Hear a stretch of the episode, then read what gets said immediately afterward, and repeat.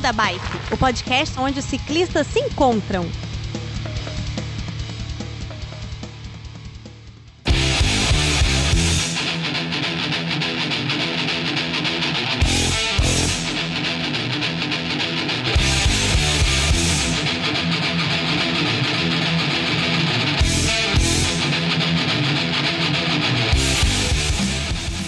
Pessoal do Beco da Bike, tudo bem com vocês? De Vila Velha no Espírito Santo, eu sou o Werther e voltamos a falar sobre cicloturismo. Só que hoje, uma viagem mais louca, eu acho que é a viagem mais doida que a gente já produziu, o conteúdo mais alucinante que nós fizemos até agora, sem desmerecer nenhum outro programa. E eu acho que eu acabei de arrumar muita confusão falando isso. Aqui do meu lado, mas lá longe, é, nós estamos com o Chicó, tudo bem, Chicó? E aí, no clima? Tô aqui, né? No clima na casa de mãe ainda, né? Não canso de perguntar isso, ela é tão simpática. Aqui, em casa da véia, sendo mimado ainda.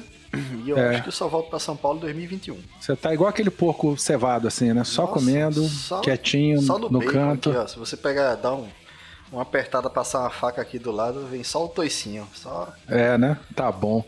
Olha só, quem vem gravar com a gente, eu acho que é o nosso é o terceiro programa dela aqui, minha mana. Tudo bem, Cris? E aí, no clima? Tudo bem, tudo Ih, copiona.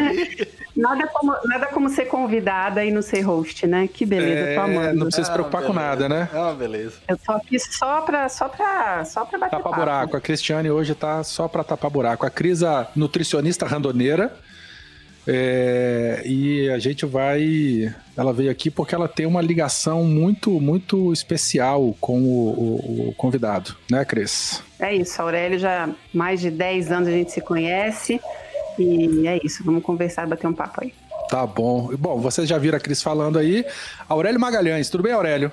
Boa noite, pessoal. Boa noite, Cris. Boa noite, Veto, Chicó. Boa noite, boa Prazerzaço noite. falar com vocês. Valeu, boa noite. Obrigado aí pelo convite. Seja muito bem-vindo. orgulho aqui ao Beco um da Bike, cara.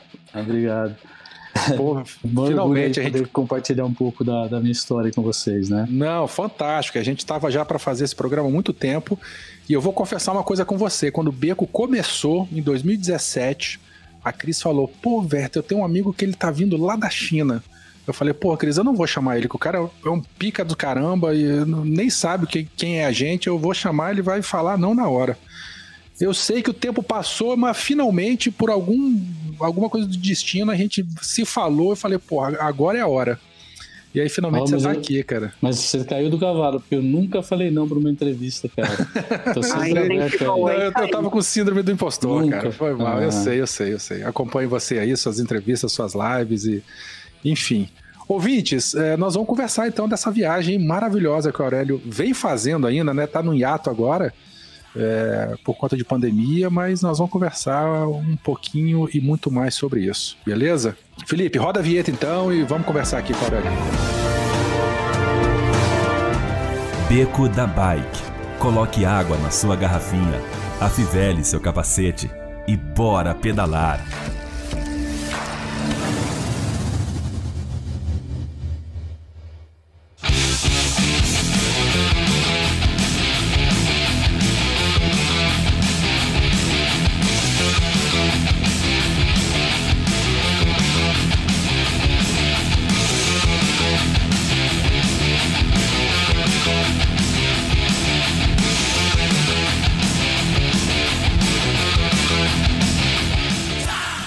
Aurélio, você já deve ter respondido essa pergunta milhares de vezes, então vai ser a milésima primeira.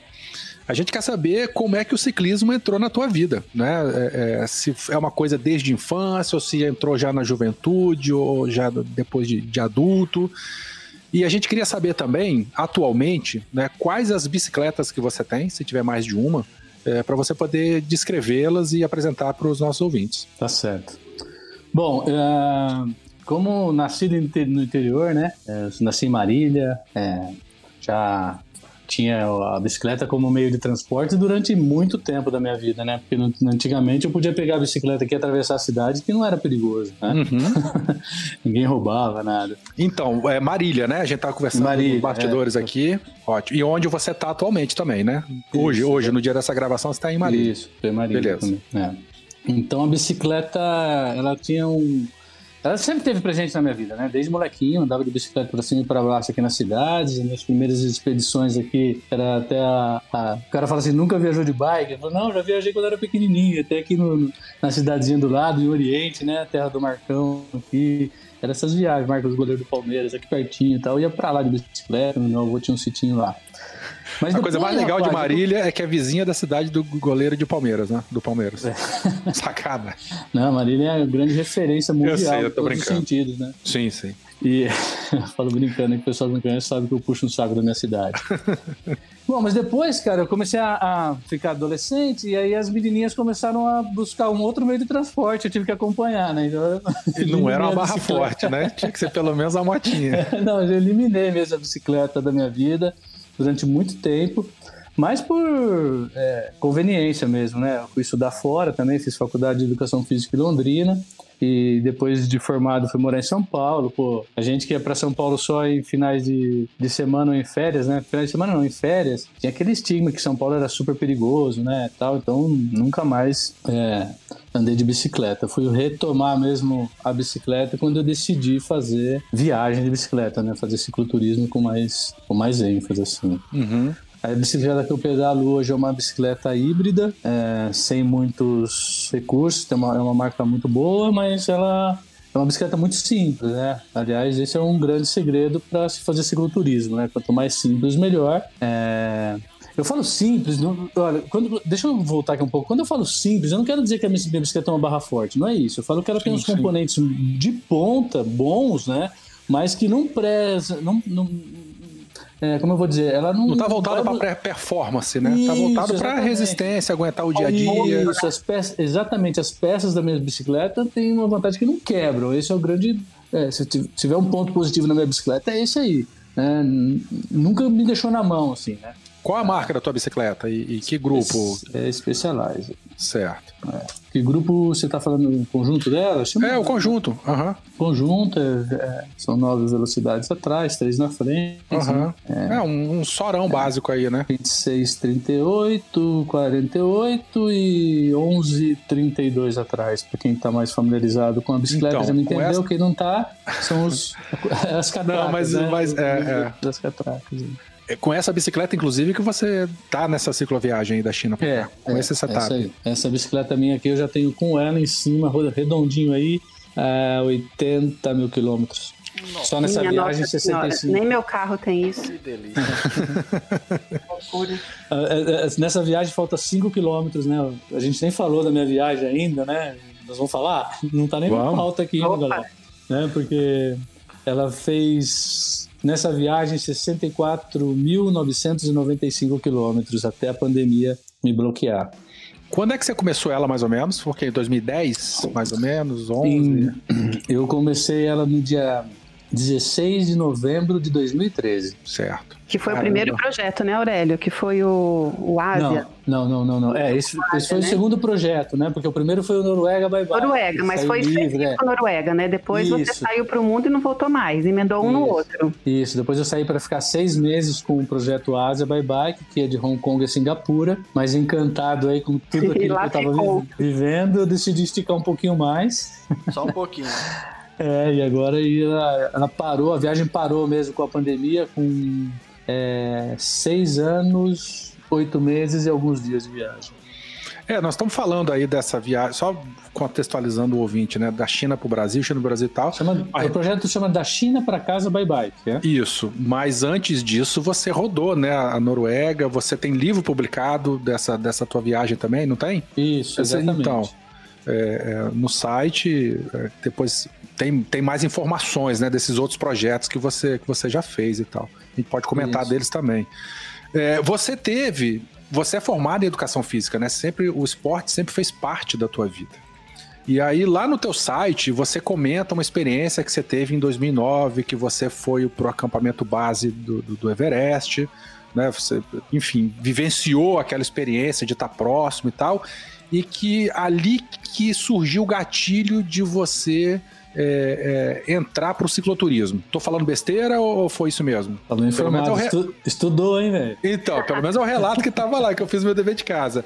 É... Como, o, que, que tem a ver o acampamento base? Ou como é que foi, como é que foi isso? Você tava lá no acampamento base e de repente o que que acendeu? Porra, agora eu quero entrar pro cicloturismo. Como é que foi isso? É, deixa eu então explicar direitinho um pouquinho antes para fazer sentido essa resposta, né? Beleza. Eu, como, como personal trainer de São Paulo, eu vivia num dilema muito grande, porque eu dava qualidade de vida para as pessoas e estava perdendo a minha. E por quê? Porque o personal trainer tem que trabalhar ou muito cedo, no horário antes, de todo mundo trabalhar, ou você trabalha muito tarde, no horário depois que todo mundo trabalha, né? Então tinha uma jornada muito grande de trabalho e aquilo estava me consumindo muito tempo.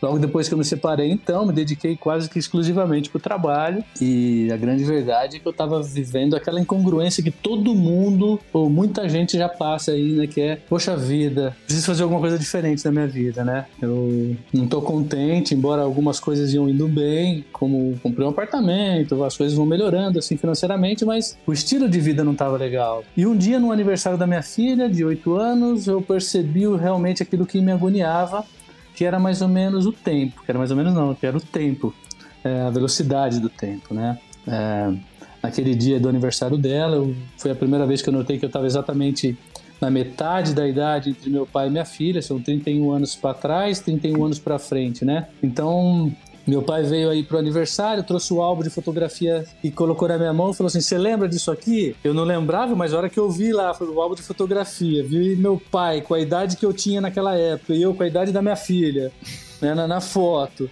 Ao mesmo tempo, meu pai sentado 31 anos mais velhos na, ali na frente, né? Eu falei assim, nossa, rapaz, é isso que tá me agoniando. Ontem, hoje, amanhã, passa muito rápido, né? Então eu resolvi fazer uma grande viagem para tentar buscar já algum sentido na minha vida. Fazia muito tempo que eu não viajava e eu fui fazer aquela, aquela viagem ao acampamento base do Everest que você mencionou. Uma viagem certo. que não foi de bicicleta, né? Foi, sim, foi, sim. Né? Foi caminhando, tudo. Foi um hiking lá, né? Com pacotão de turismo, aquela isso, coisa toda. Foi turistando isso, mesmo. Isso. E aí, rapaz, eu realmente me reencontrei ali, né? Tudo aquilo que eu buscava, realmente eu encontrei. Primeiro, novas culturas, né? Um país completamente diferente, uma viagem de desafio, né? São 20 dias de caminhada. É, você vai ao lugar, alto, foi o lugar mais alto que eu tive até então, né? Com 5.360 metros de altitude, só que você demora 11 dias para chegar lá, né? Subindo duas serras do mar por dia, assim, em termos de, de elevação, né? É, aproximadamente. E a hora que eu cheguei lá no pé das da montanha, lá no, no, pé do Everest, ali no acampamento base, eu só fui até o acampamento base, né? Nossa, ali eu senti um. Falei, nossa, cara, pô, isso foi, foi exponenciado porque eu fui com um grupo e desse grupo só três pessoas chegaram, de 15, só três pessoas chegaram ali, né? Entre elas eu e meu aluno, que eu tava treinando para isso, né? Então, uhum. pô, gerou aquela motivação especial, assim. Ali eu falei assim: não, cara, eu não posso mais viver sem esse tipo de sentimento, não. E quando eu voltei dessa viagem, a gente ficou uma semana, eu e meu aluno, ela ficou, nós ficamos uma semana é, em Bangkok, lá em, em, na Tailândia. Sim. Pra comemorar, assim, né? Pra dar uma descansada, tudo. E ali eu já voltei com a viagem formada. Eu falei, nossa, eu vou tentar fazer aquilo que eu realmente gosto.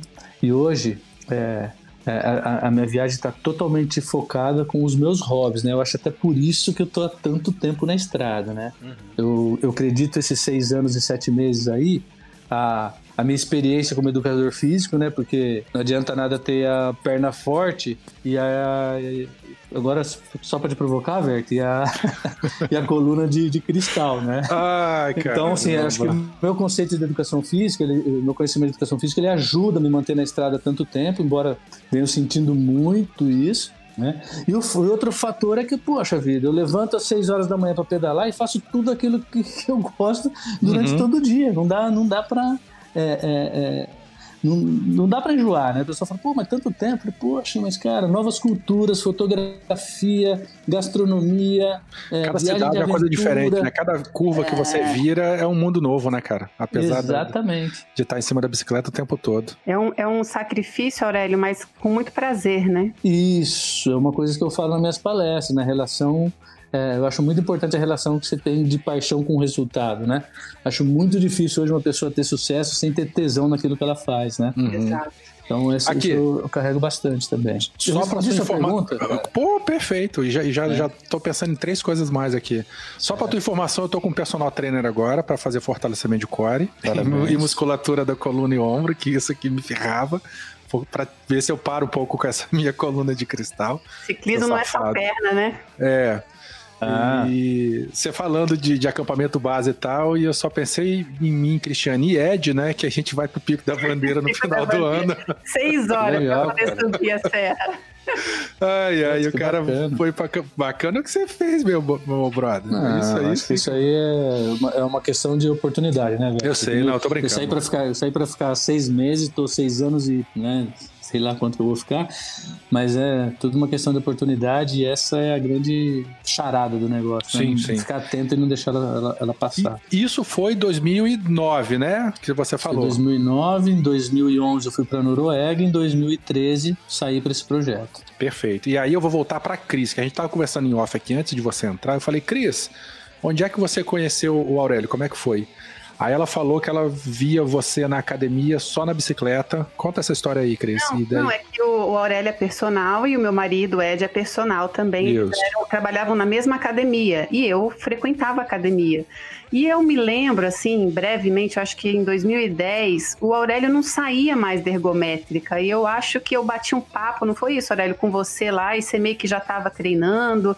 Eu não lembro se foi para Everest ou já- se já era para viagem mesmo, mas você pedalava muitas horas lá na, na ergométrica. Foi isso mesmo? Eu tô viajando. Não, não, verdade. Não, é, é- é é naquele horário, né? Porque É. assim, é, naquele horário que a gente fazia lá juntos, realmente eu estava totalmente dedicado a pedalar. Porque na verdade eu nunca tinha pedalado seriamente, né? Antes de ir pra, pra Noruega, assim. Eu na bicicleta como passeio, né? Nunca fiz um treino. Aliás, eu detesto esse treino dos meus amigos aí, daquelas aulas de bum, bum, bum, bum. Eu não consigo, ficar Uhum. louco com aquela altura de, de- né? Então eu ia lá na- na- nas bicicletas ergométricas e ficava ali lendo livro, né? Estudando um pouco do que eu ia, né? Geralmente livros associados ao lugar do destino, né? Do Sudeste Asiático ali, China e tal. E à tardezinha lá eu fazia um- uma musculação, né? Que eu acho que, que é o grande ponto que tá faltando agora para mim, eu tô muito fraco, continuo forte aí cardiologicamente e com os membros inferiores, mas venho sofrendo bastante é, com, com a parte de cima aí, com, com o ombro. Ah, falou da minha braço. coluna de cristal, mas tá aí Coluna. também. É, Falei brincando, é, não. eu sei, eu é. tô brincando também. Relaxa. Aurélio, eu tô curioso pra saber como foi que entrou esse lance de gastronomia. Porque tu és formado em educação física. Sou E a gastronomia veio de onde? Desde Da infância? minha gur- Como é isso? da minha, da minha gulodice. Você pedala pra comer coxinha, Não. né? Ó, é gosta coisa de comer, Eu- eu- Chico, cozinha parabéns, Aurélio Não, pedala pa- pra para- comer coxinha nada? Eu sei. Não, não, parabéns pela pergunta, Chico, porque essa é uma pergunta bem legal que, que retrata um pouco do, de outro tema que eu abordo bastante nas minhas palestras, da importância do autoconhecimento, né? Você se conhecer bem para que você, pelo menos, seja feliz na vida, né? E ser sucesso, ter sucesso, eu acho que é exatamente isso. Ó, é, eu, quando eu estava nessa parte de transição aí, que eu queria mudar de carreira, que né, eu queria deixar. é, na verdade, eu não sabia ainda o que eu queria, se eu ia deixar por completo a educação física, mas na verdade eu já tinha um projeto engatilhado de seis meses, né? E a ideia era fazer com que esse projeto, né, esse Asia Bye que esse projeto me desse condições para eu continuar a minha vida, né? É, e não ser mais personal trainer, porque como é que você fica seis meses fora e vai ter os mesmos clientes, né? Numa época onde estava muito difícil a reciclagem, né? A maioria dos meus alunos eram, eram antigos, né? Já, né? Personal trainer é, é engraçado porque é, é uma profissão que quanto mais velho você fica, pior você fica, né? Não é que nem professor. não é igual o professor que né, você vai ficando mais experiente. Não, o personal trainer tem uma parte muito importante do mercado que escolhe você pelo seu físico, que você é bonito, né? Aham. Então você pega o moleque lá do interior que veio conhecer a academia só na faculdade, né? Mas isso é uma Pô. inverdade, né, velho? Isso é, isso é um estereótipo que a galera criou. É um tipo de relação, na verdade. Eu tô falando, Chico, é não, é, é- é que na verdade, Chico, eu tô falando assim de perspectiva de mercado, né? Tem uma Então, parte do assim- mercado que te compra por isso. Não, tô se, ligado, vo- se dá entendi. tempo pra conversar, tudo bem, você consegue tal- talvez reverter. Mas tem pessoas que nem te chegam. É e merda. principalmente na academia onde a gente tava, que o negócio lá era, né? É um desfile de moda. Vitrine ali, pura, né? Uma vitrine pura, né? Então, rapaz, eu já preocupado com essa transição de carreira, eu fui contratar uma coaching. Eu falei assim, rapaz, como é que eu vou aqui dar continuidade na minha vida aqui, fazendo as coisas que eu gosto e ficando seis meses viajando, né? E nesse processo, é, a gente fez a primeira, a primeira entrevista, a segunda entrevista, lá, sei lá, encontro, né, que fala. E no terceiro encontro ela falou assim: Aurélio, eu, posso ir na sua casa? Porque eu tô aqui no centro e tal. Eu falei: não, pode, né? Pra mim foi até melhor. Então ela foi fazer o, primeiro, o terceiro encontro em casa. Ela chegou em casa, já tava com o mapa da Ásia todo é, riscado na parede, tudo, tudo, organizado em cima da mesa, as coisas que estavam faltando, as coisas que eu precisava comprar ainda. Enfim, uhum. aí ela, ela olhou, né? Em tempo de tomar um café, ficou ali olhando e falou assim: Nossa, você mora sozinho aqui? Eu falei: Ah, minha filha vem no final de semana e tal. Você é um cara muito organizado, né, Aurélio? Eu falei: É, eu sou sim, muito organizado. Ela queria te pegar, e... não?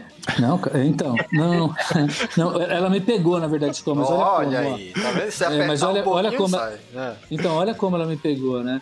Ela falou assim: Rapaz, eu posso te pedir três coisas para você buscar para mim? Será que você sabe onde é que tá? Falei, bom, se eu não souber na primeira, na segunda eu tenho certeza que eu sei. Aí ela pediu lá um alfinete, fui lá, pum, um alfinete. O cara mora sozinho, homem, né? Muito tempo sozinho. Aí ela pediu um apontador de lápis. Eu fui lá, pum, apontador de lápis. Aí ela me pediu uma tesoura sem ponta, né? Aí eu fui lá no quarto da minha filha, tesourinha sem ponta. Ela falou assim: Nossa. Que cara acha... organizado, hein? Então, exatamente isso que ela falou. Aí eu enchi, enchi meu peito assim, né? Falei, é, eu sou mesmo. Aí ela falou, e você acha que isso é bom? Hum. Olha o banho de água fria. É. Quebrou tua Isso é pra você que tá me ouvindo pensar comigo, ó. Uhum. Eu falei, bom, eu acho que é, mas pelo jeito que você. Agora não é mais. Né? Eu tô achando que não é. eu falei, eu acho que é. A senhora acha que não? Ela falou, não, eu não acho. Eu falei, ué, como que uma pessoa organizada né, pode. Como que, como que a organização ruim, né? na vida de uma pessoa pode ser ruim, né? Ela falou assim para mim, olha, e me pegou na minha ferida, rapaz. Ela falou assim: as pessoas organizadas não precisam de, de criatividade. E aí, rapidamente, eu fiz uma reflexão na minha vida. Rapaz, no domingo à noite eu já sabia que ia acontecer a semana inteira. A aula que eu ia dar, quarta-feira, três horas da tarde, já sabia que na saia de lá ia para onde. Eu sabia o script todo da minha semana. Vida quadrada, redonda. Eu não Fato, precisava. Né? Não, não, é que era chato, porque eu adorava dar aula. Né? Esse contato ah. com o cliente eu adoro, mas eu não tinha espaço, Cris, para criar nada. Tava tudo organizado. A única coisa que eu criava é com treino. Ela disse o que, Aurélio? Ela disse que as pessoas organizadas não têm criatividade. Ou ah, não, é. exer não, não, não exercem a né, criatividade. Né, sair daquela linha. Isso, porque não precisa. Não é que não permite. Não exercitam não, não o improviso, não exercitam isso. É isso que ela quis dizer. Exatamente. Aí, eu rapaz, eu já tinha. tu tinha um apontador de lápis em casa. Eu faço a ponta do lápis hum... aqui em casa com a faca.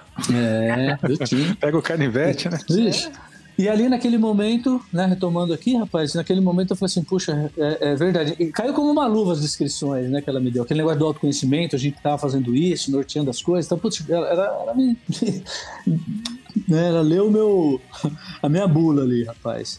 E ali na hora eu falei assim, nossa, é verdade mesmo, tá faltando isso aí. Aí eu fui fazer o curso de gastronomia, que já era um, um hobby, eu já gostava de cozinhar, uhum. mas já pensando em dar qualidade às minhas expedições, né? Porque a ideia, é, o livro Noruega Bye Bike, por exemplo, ele veio com 52 receitas da Noruega, né? Então a ideia é, durante o caminho, ir descobrindo as coisas e compartilhando as receitas.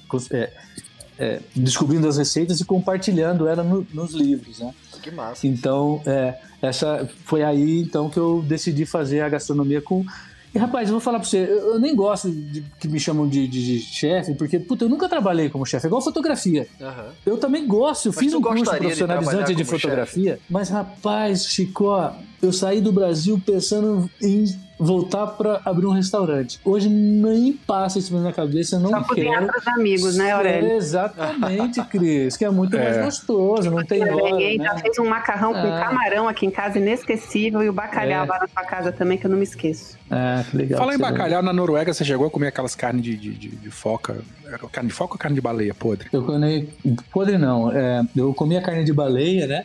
É, é, a carne de baleia eu comi. É só lembrar que na Noruega existe um, todo um programa de, de sustentabilidade, então Sim. eles controlam, né? Não é uma matança. Cota, assim, de, não, cota de captura, essa coisa tudo Exato, certinho. é, com registro e tudo. Então eu experimentei sim a carne de baleia lá, e isso que você está falando aí chama Lutherfish. Lutherfish, que eu acho que é um peixe podre que eles comem lá, né? Meio gelatinoso. Uhum. Mas esse eu não eu procurei. É, né? É, é, com soda cáustica, inclusive. Põe um pouco de soda cáustica para fazer e tal, deixa enterrado. É, mas eu, esse aí eu não, não comi, não, velho. Mas não comeu Entendi. porque não teve coragem de comer? Não, não, não, não, não encontrei. Eu não achou? Não encontrei. Não. nós vamos falar um pouco dessa viagem atual. Vou falar para você que eu já comi rato, já comi cachorro, já comi o que apareceu barato, Dessas escorpião, falou, Eu grilo. já comi já, É. também. É. É, isso aí. Então, no que aparece, tem que comer. Viagem gastronômica, né? Então, o que aparece, tem que comer. Já comi muita coisa boa também, né? E você prepara suas comidas nas viagens também ou você aproveita que você tá no- no- no- na, na- na realidade né, das outras pessoas e acaba é, é, comendo, não você preparando a comida, né, mas comendo o que, o, o que te oferecem? Como é que é isso? Como é que é essa tua não, ô, relação Vec, com a então- comida? Então vamos lá, para responder essa pergunta também, eu tenho que falar que eu tô há seis anos e meio viajando, né? Uhum. Quem consegue manter uma dieta há seis anos e meio comendo a mesma coisa? Ninguém, né?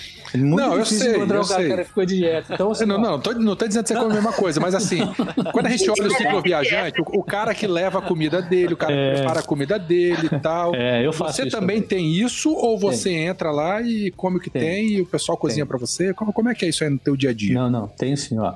Então, é, co- como veio mudando, né, quando eu saí do Brasil, eu saí já com, é, com o foco da gastronomia muito importante, porque a região da Ásia ela é a região que mais me fascina gastronomicamente, né?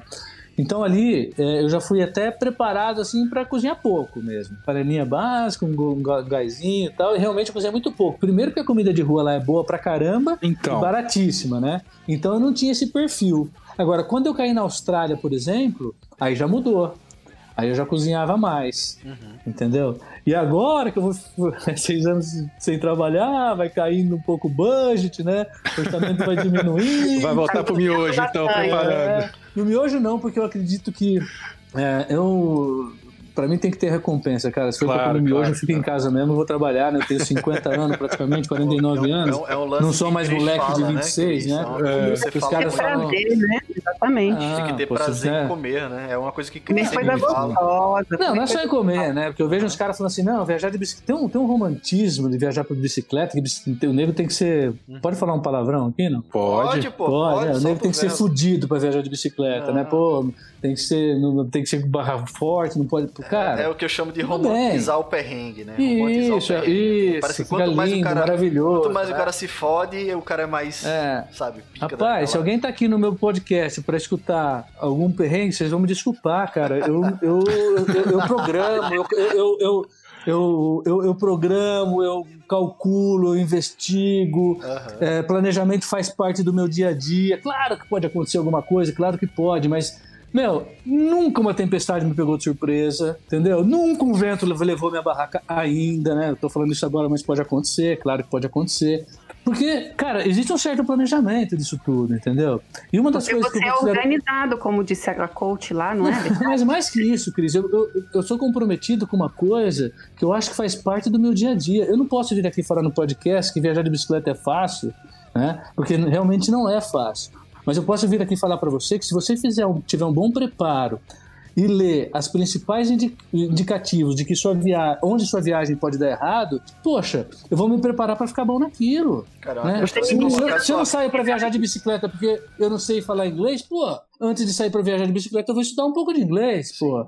Se eu não saio de bicicleta porque eu não tenho grana, poxa vida, eu vou trabalhar um pouco com mais ardor, com mais empenho e saio mais pra frente, porque tá voltando, esse negócio da recompensa eu acho muito legal, porque Cara, você quer me deixar. O dia pode ter sido espetacular, cara. Mas se eu tiver que cozinhar um miojo porque não tem. Não, é que eu gosto de miojo. Pra falar a verdade, eu gosto de miojo. Mas se eu tiver que cozinhar um miojo à noite, porque não tinha uma opção de comer nada melhor. Aí, é- é- poxa, Aurélio, vida, o que, eu não- o que é um dia espetacular pra você, brother? O que- Um dia espetacular É, pra mim? Ele se, ele se forma como? Como é? Acordou cedinho? Fa- Fala aí. Ah, descreve um dia espetacular que você teve. escreve um dia espetacular pra ti. Puta, eu, eu posso descrever aqui. É, Não precisa ser o melhor, não é nada disso. É, Descreve um dia que foi um muito dia bom. espetacular pra mim, poxa vida, acordar. Ó, eu sou um cara mó preguiçoso, eu não acordo cedo. Eu já joguei meu relógio fora aí, deixei ele pendurado numa árvore, porque não, não, não tenho mais despertador.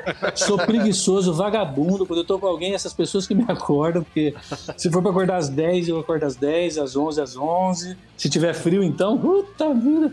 Às vezes eu emendo um dia no outro dentro da barraca, chovendo lá fora. Eu sou preguiçoso mesmo. Eu, eu tento jogar as coisas assim, de acordo com aquilo que eu necessito. Um dia, então, demanda, um dia né? Um- um dia espetacular legal. pra Aurélio. É o dia que eu Um dia espetacular pra nada. mim é o dia. É, é um São dia dois que, dias de chuva, né? Não, é um dia que pelo menos o vento não tá contra, Aham. eu não me importo muito com a chuva, mas o vento não estando contra, né? Uhum. A estradinha tem um visual razoável. Quantos km? Pô, muito com Quantos o carro. KM? Quantos km nesse dia? Ah, não me importa, Chico. Não. Se tem uma coisa que. Não, eu saí, né? É, é, essa talvez seja a grande mudança de uma viagem que você tem data de saída e data de chegada, né? Como foi na Noruega, por exemplo, eu calculei uma quilometragem uhum. que dava em torno de 75 quilômetros por dia. Uhum. Mas eu venho falando que a partir que essa, é, é, é, já há algum tempo que a idade vai aumentando, essa média vem diminuindo. E, cara, eu não me preocupo mais porque eu tenho total autonomia dentro dos meus alforjes. Uhum.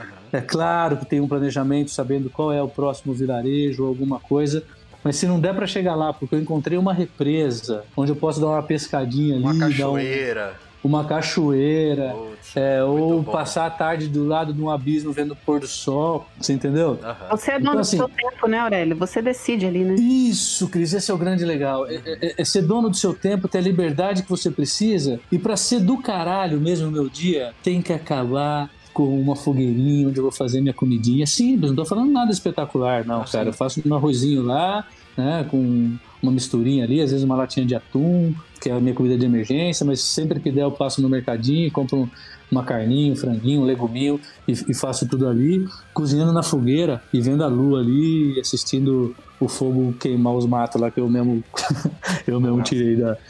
Esse, esse, é um dia uma... espetacular, cara. Você comentou uma coisa que eu ia, eu ia até emendar. Emergência, é, né? É, o teu kit é. de emergência. Você falou que você não tem tanta preocupação em, em sair do ponto A para o ponto B se tiver que ficar mais tempo e tal a tua autonomia né, de, de, de, de, alimento. De alimento é de quanto tempo? E como é que é esse teu kit, de, o seu EDC de alimento? Tipo, você, é, você, leva, básico. você leva, por exemplo, comida liofilizada. Você tá. tem tá. ou não? Ou é só a latinha não. de atum que garante? Entendeu?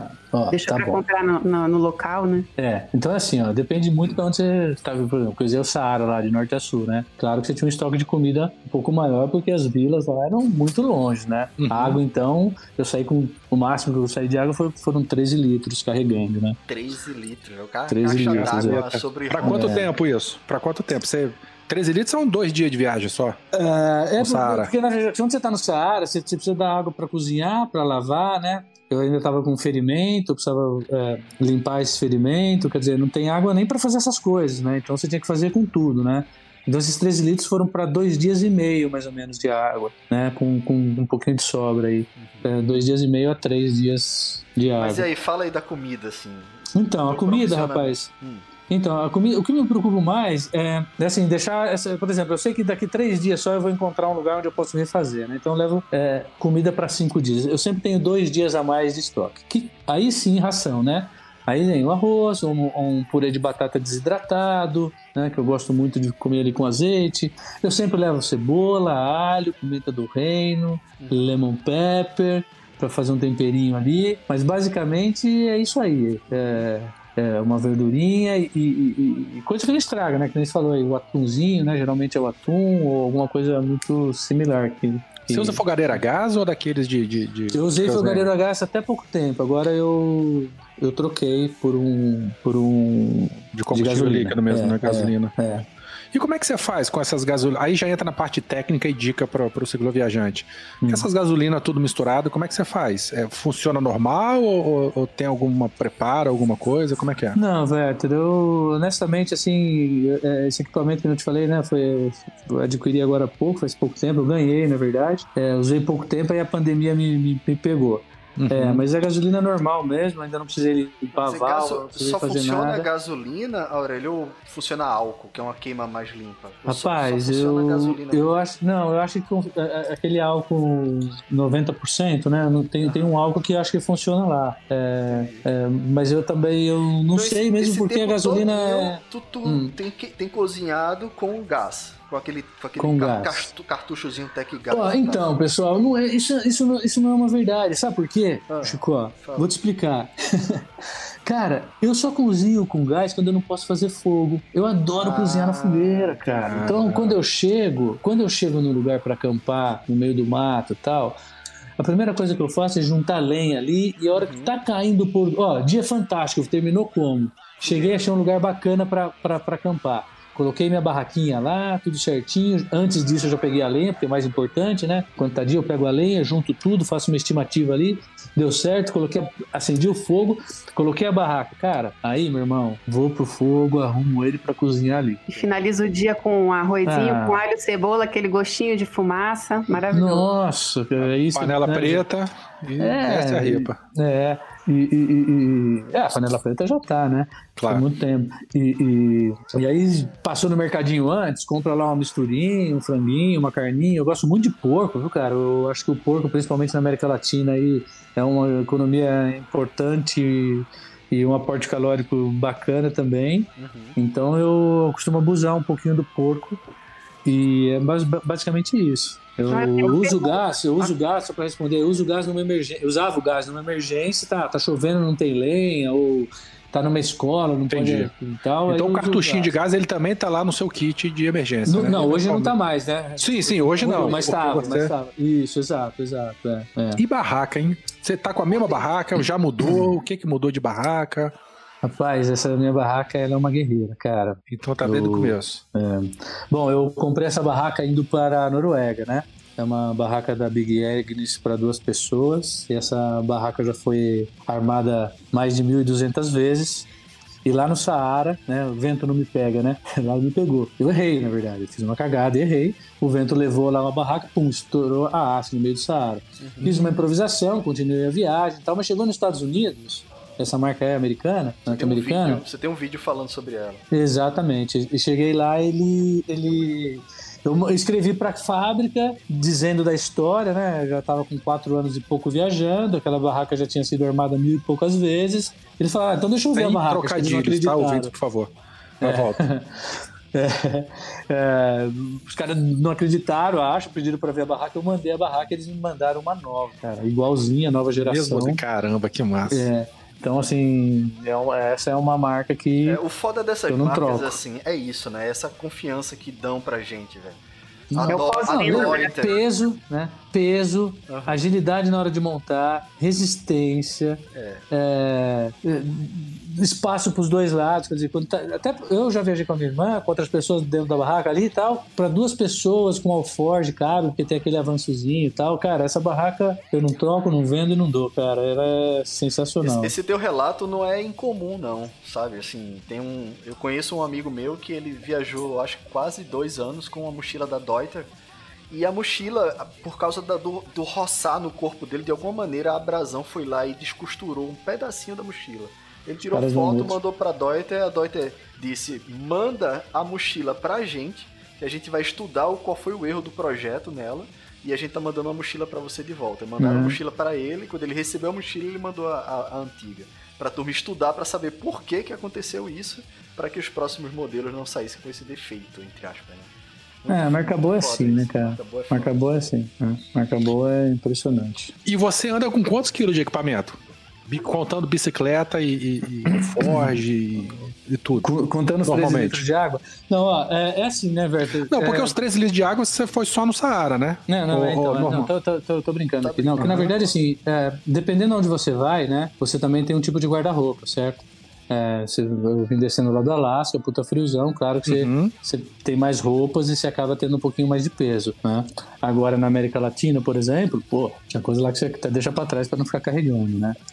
Mas hoje, com bicicleta e tudo, você quer saber? É, é. A minha bicicleta é balança, pesada. Né? A bicicleta pesa 18 quilos com os alforjes. Com os alforjes, não, desculpa, com os bagageiros. Uhum. Né?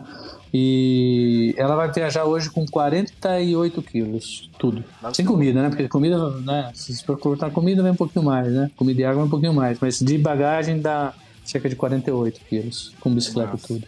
Você, você comentou uma coisa aí, desculpa interromper quem ia entrar, que eu nem sei que pedalando no frio é muita coisa, depois você descarta e tal. Eu vou fazer a mesma pergunta que eu fiz pra Julie. A Julie veio uhum. participar de um episódio aqui pra gente também. Feraça, um beijo. Massa, massa demais. Nossa senhora. E eu fiz a mesma pergunta, eu vou fazer para você. O que, que é pior para você, pedalar no frio ou pedalar no calor? E por quê? Olha, rapaz, eu peguei menos 18 graus na Mongólia, uhum. foi o recorde. Mas você pedalou na América Central também naquele calor é, abafado.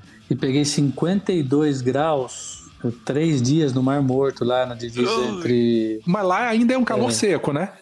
Mar Morto. A Jordânia. A Jordânia Então. com, com a Palestina ali, né? Com Israel. Então, é um calor seco. Aí aqui na Nossa. América Central é um calor úmido. É, é, o que, que é. é. o pior pra você e por quê? O pior é o calor, cara. O É. pior é o calor, Mas qual? O nenhuma. seco ou o úmido ainda? Porque você ainda teve essas duas experiências. É, eu acho que a experiência do seco foi pior, cara. Porque É. você não transpira absolutamente nada, né? Você bebe, bebe, bebe. A, a roupa fica seca, né? Então nem aquele geladinho da roupa você tem, né? É, não tem sombra também, não tem, nada. Então eu acho que o calor seco ali. O calor seco, sabe como eu costumo descrever para as pessoas que perguntam para mim? Sabe quando você vai assar alguma coisa no forno, você tem que abrir assim para dar uma olhada e ver aquele ar quente, você recua o seu rosto para trás? É, Ai, aí, só que ali você não, não adianta recuar, porque ali fica ali batendo, cara. Ele Fica- tá em volta de você todinho. É, fica ali todinho. Tanto é que o primeiro dia eu saí lá que da. Que tava um pouco mais alto, né? Que eu saí lá de Petra, né? Uhum. Aí eu desci pro deserto, 450 metros abaixo do nível do mar, né? Eu tava a 500, quer dizer, foram 900 metros de, de, de diferença, né? 900, a- 500 acima do nível do mar e 450 abaixo do nível Quantos do mar. quilômetros descendo nessa brincadeira? Deu 70 quilômetros mais ou menos esse dia. É, Só Roberto, descendo? Mas não faz pergunta difícil, não. Não, não, lá, não. mas foi Pergunta difícil vem depois. Não, mas foi, foi- mas o dia foi tranquilo, a ida foi tranquila, né? Que foi, morra não, abaixo. Rapaz, na descida eu já tomei a decisão de que, puxa, amanhã eu vou, eu vou mudar, vou à noite e vou dormir de dia, porque achei um posto de Aham. gasolina, dormi no pé do cara lá com o ar-condicionado. O cara atendia as pessoas lá dentro do. o gerente do posto de gasolina. Falei, Igual aquele cachorro que fica do lado do balcão, né? Nossa, aí não deu mais. E, e- mas o calor seco ali foi, foi bem difícil, cara. Você não tem parcerias para fazer essa. Não tem absolutamente nada. Eu vivo na estrada hoje com o dinheiro do financiamento coletivo que eu tenho. Aliás, eu queria deixar um abraço para todo mundo que me escuta, né? Que me apoia lá. Manda, É. manda. Gente Qual é o. deixar qual- os é? links aqui, mas pode falar É. também, Aurélio. Fala logo É. agora e depois a gente reforça no final. É, é, é apoia-se da China para casa bye bye, né? Então ali tem. tem é, na estrada eu vivo exclusivamente disso, e vendia é, é, cartão postal também, mas larguei mão porque dá muito trabalho. Agora tô com aquelas pulseirinhas do Bonfim lá. E é assim que eu vou e tá indo bem. E infelizmente né, falta um pouco disso aí, né? Queria comprar um drone, né? Queria Uhum. é, dar mais qualidade no- nos vídeos e tal. Uhum. Mas vamos fazendo do jeito que dá mesmo e deixar um registro aí para quem quiser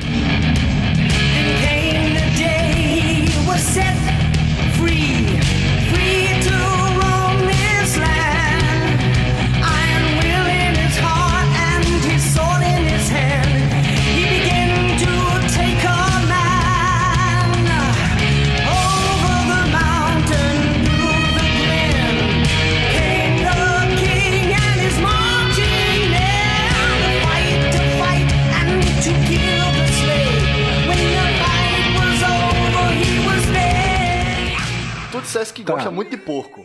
Mas na Tailândia, a turma come porco. pra, pra caramba, rapaz. A, Você ta- a sabe que- comida tailandesa, a culinária tailandesa, ainda é a, a tua predileta ou não? Eu ouvi isso num vídeo que tu falou. É. Eu- o projeto Asia Bye Bye, que ele foi composto, foi organizado, é, tendo a gastronomia. Se, se a Noruega foi pelo planejamento, pelo autodisciplina, papapá, e provar pra mim mesmo e tal. A Ásia foi diferente, a gastronomia foi como carro-chefe ali. Eu tinha a Tailândia como a minha grande cozinha, assim, que eu gosto muito é, dessa cozinha. E respondendo a sua pergunta, é, claro, não posso esquecer da comida turca, da comida libanesa, que eu conheci com um pouco mais de, de é, profundidade, as tradicionais, italiana, portuguesa, espanhola, né, essas também é, mexeram muito comigo, a grega, né? Nossa, espetacular, Comida principalmente grega, o que é que tem na, frutos. na Grécia pra comer, velho? ah, comida mediterrânea, Azeite. né? Frutos do mar, né? do mar, Azeite, é. frutos Ah, do comida mar, mediterrânea, né? Queijos. turma tá ali no Mediterrâneo, né? é, queijos, enfim. Eu fui no Então tem. Então rendia mais conforme a alimentação? Você sentia isso? Culinárias boas, leves ou comidas mais pesadas? Tava demorando O- o nutricionista aparecer. Não, É, Ô, Cris, desculpa. Você não Você deixou falar pra caramba, eu não escutei o que você falou. No começo eu perdi. Não, dependendo da culinária, do tipo de comida, você se sentia mais, mais forte, mais capaz, o pedal rendia mais, ou comidas mais pesadas te, te deixavam mais prostrado? Você sentiu alguma coisa nesse sentido? Obviamente que sim, Cris. Eu, lógico, né? A hora que você come uma feijoada, né? Sair pra pedalar no Nordeste duas horas da tarde depois de comer uma feijoada, é, puta, é difícil pra caramba, né? Claro que eu tento compensar, mas eu vou falar uma coisa pra você. Cuscuz, rapaz. Come cuscuz. Não, eu. Cuscuz eu, com ovo. Eu. Depois que eu comer uma feijoada, cara, eu meto minha rede ali, durmo e duas, três horas e vou pedalar só no fim da tarde. Eu não tenho que Porque chegar o em mais lugar nenhum. importante foi a feijoada, não é verdade? Você foi feliz com ela e o pedal vai ficar pra depois. Não, eu me preocupo muito com o aporte calórico, né? É, Uhum. é, eu, eu sei mais ou menos, né, pelo, pelo- pela experiência que a gente tem na área de educação física, eu sei mais ou menos o quanto eu gasto por dia, se eu tô forçando, se eu não tô, se meu Quanto café da manhã foi pobre nutricionalmente, eu procuro pôr o almoço um pouquinho mais forte, né? Eu, eu procuro dar essa ajeitada aí, né? Mas, por exemplo, eu não uso suplemento. é, é, meu, eu levo no arroz feijão mesmo, Você na farinha, na mandioca. Você vai tomando as decisões diariamente em relação ao café da manhã, conforme a disponibilidade? Principalmente agora. Eu não tenho nenhum tipo de. Eu saio de manhã, não sei onde eu vou almoçar, não sei o que eu vou almoçar. Geralmente eu não cozinho na hora do almoço. Geralmente eu, é, eu como alguma coisa fria e tal. Eu vou num restaurante simples, bem simples, porque eu prefiro comer ali e dar uma descansada. Porque Tu já caçou alguma muito coisa, pesado. Aurélio? Ca caçar. cacei? É, caçar mesmo a Ah, comida. Tipo, no peixe, mato assim, né? aí de repente uma galinha e tu corre atrás. Não, peixe só. Peixe, né? É, Peixe é Peixe. bom, né? Peixe já. Tu sabe fazer aquele sushi, aquele negócio. Adoro sashimi e ceviche, cara. Ceviche é minha especialidade. Todo lugar onde eu passo, Caralho, as pessoas falam, cozinha aí pra mim. ceviche, velho. Aí eu faço um cevitinho aí. Eu quero fazer um parêntese aqui. Que você falou e eu quero voltar três minutos atrás. Você falou que se Hum. você come a feijoada demais, você arma uma rede e vai dormir. Agora que entra o parêntese. Hum. Você também é da Curriola aí da Campa, os amigos do Saci, essas coisas do Ed tudo também? Ou, ou é outra, ou é outro grupo? Não, também não tem nenhum tipo de patrocínio da Campa, embora eu tenha um. Não, um mas é porque o, o- o- Você cria saci, Aurélio, ou não? você é criador Ah, de Saci. sa- Não, então, porque o, o- o brother da Campa aí é amigo do Ed, da Cris É, também, é, é, criador de. Saci. Você É, também é, é. dessa, desse meio aí, dessa galera? É, eu eu sou do Saci, do Boitatá, da Mula Sem Cabeça. Tá bom. Beleza. Queria mandar um abraço pra folclore. galera da Campa. Eu queria mandar um abraço. É. O pessoal é super atencioso. Eu comprei um É, mosquiteiro com eles. Tá? É esse aí que eu uso. É uma delícia esse mosquiteiro. Durmo aqui na casa da minha mãe de rede e uso o mosquiteiro deles. Muito bom, galera. eu Muito uso obrigado. também. Aliás, eu dou Tá. preferência hoje a dormir na rede com o mosquiteiro do que na barraca. Já faz uns quatro meses que eu tô dormindo de rede aqui no quarto da, minha, da casa da é. minha mãe. Muito bom. Eu, nos últimos dois anos aí de, de América Latina, acho que De a rede. barraca tá até É descansando. muito prático, né, prático. Aurélio? A rede, cara, você armou, cara, sabendo de, de dormir direitinho nela, cara, você encontrando É. a posição. Não, é uma. É uma, é excelente é, peça pro ciclo viajante. Mas Não, tem mas- aquele lance, né? A pessoa ou ama ou odeia. Não tem. Tem É. gente que não se dá bem com rede. Não, É, não, mas eu dou a dica do cara dar uma forçadinha aí, três, quatro noites, viu? Que né, dá aquela um pouquinho, diagonalzinha, três, quatro noites, assiste um pouquinho que ele vai bem. Porque a rede, até eh, as pessoas falam assim, poxa, mas até, se- até mais seguro do que a barraca ela é. Quer saber? Porque. Que sentido? Co- Pra, pra você. Júlio comentou Não, porque- isso. Júlio comentou que, putz, Não, porque quando, quando você tá na barraca, Chico, ó, você não sabe quem tá tá lá de acontecendo. fora. É, você não sabe o que acontece lá de fora. Lá no Alasca, o urso. Rapaz, lá ela falou a mesma fica coisa. louco, Júlio né? falou isso, ó. Ouviu um barulhinho. Júlio falou a mesma coisa.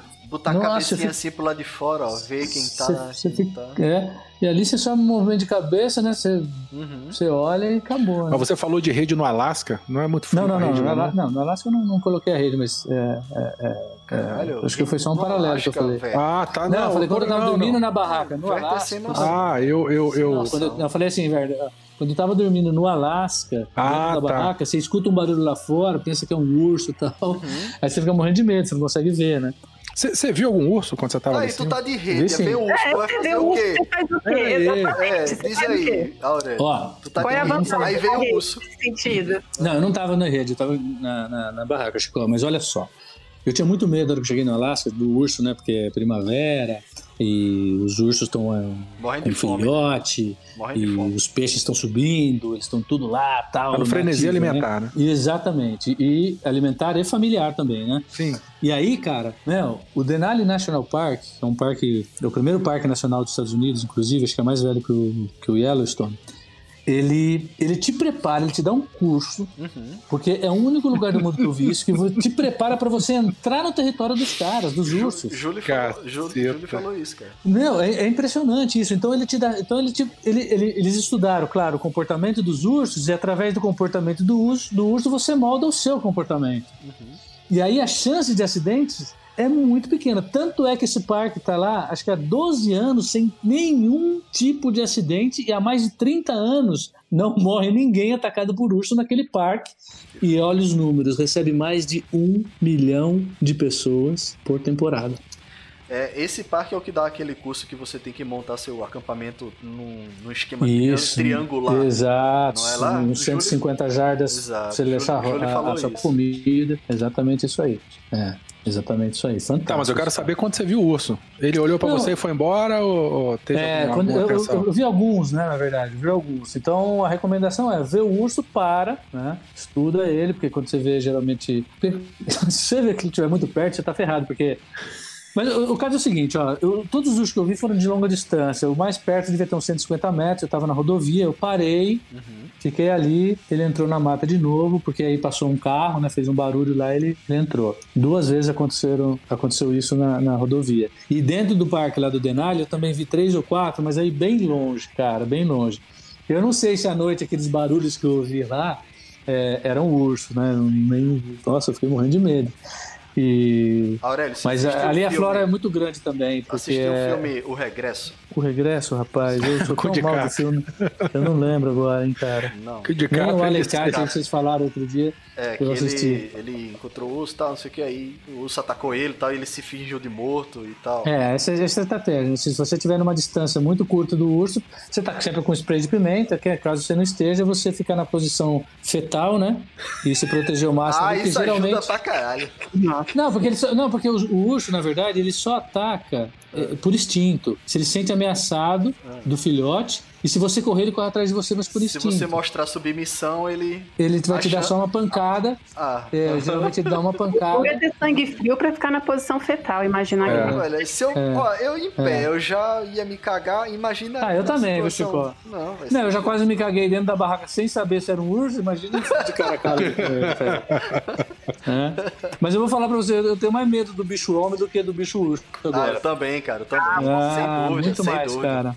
Bom, falando de bicho homem, agora eu quero voltar lá pra Ásia então. Como é que você pedalava naquela loucura de trânsito que a gente vê? Como é, como é, como é que é isso, cara? Nossa, hoje, hoje eu, tô, eu tô fazendo agora, né? A, a primeira metade da viagem eu não, eu, não, eu não fiz meus vídeos, né? Tô fazendo agora, então reeditando a primeira metade. Assim, eu saí só com fotografia, não era o foco e tal. Resolvi mudar, né? Então quem pegar o meu canal agora vai pegar desde a China, Vietnã, Camboja, Tailândia, agora eu tô na, Malá, tô na Malásia, editando na Malásia, saindo de Kuala Lumpur. E, cara, e, e é uma, uma coisa que eu tô falando nesse vídeo agora, que acho que vai no ar mês que vem.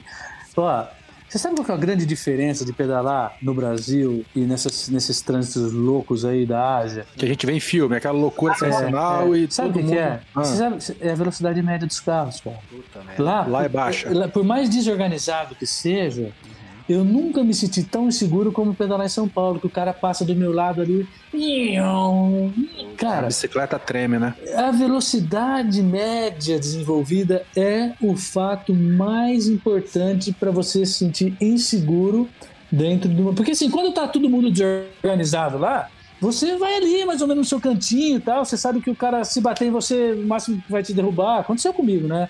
É, bateu ali, derrubou e tal, mas não vai morrer, pô Aham. né? Então, acho que, que, que é isso. Acho que a preocupação que eu tenho lá, na verdade, é, é- é ver os caras na contramão, porque isso tem toda hora, às vezes você não está esperando e tal, né? E, e, e só, porque aqui no Brasil eu fico com mais medo, né? em São Paulo, eu mais medo de, de pedalar do que nesses países todos aí, cara. É loucura, lá você claro. Não tô falando no vocês. caos, não é? Você Eu fico com medo.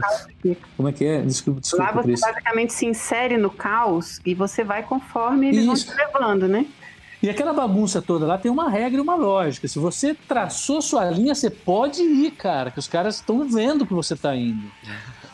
Quem passou, ele, ele indicou que ele vai reto, você não pode desviar, você tem que ir. É muito engraçado isso, cara.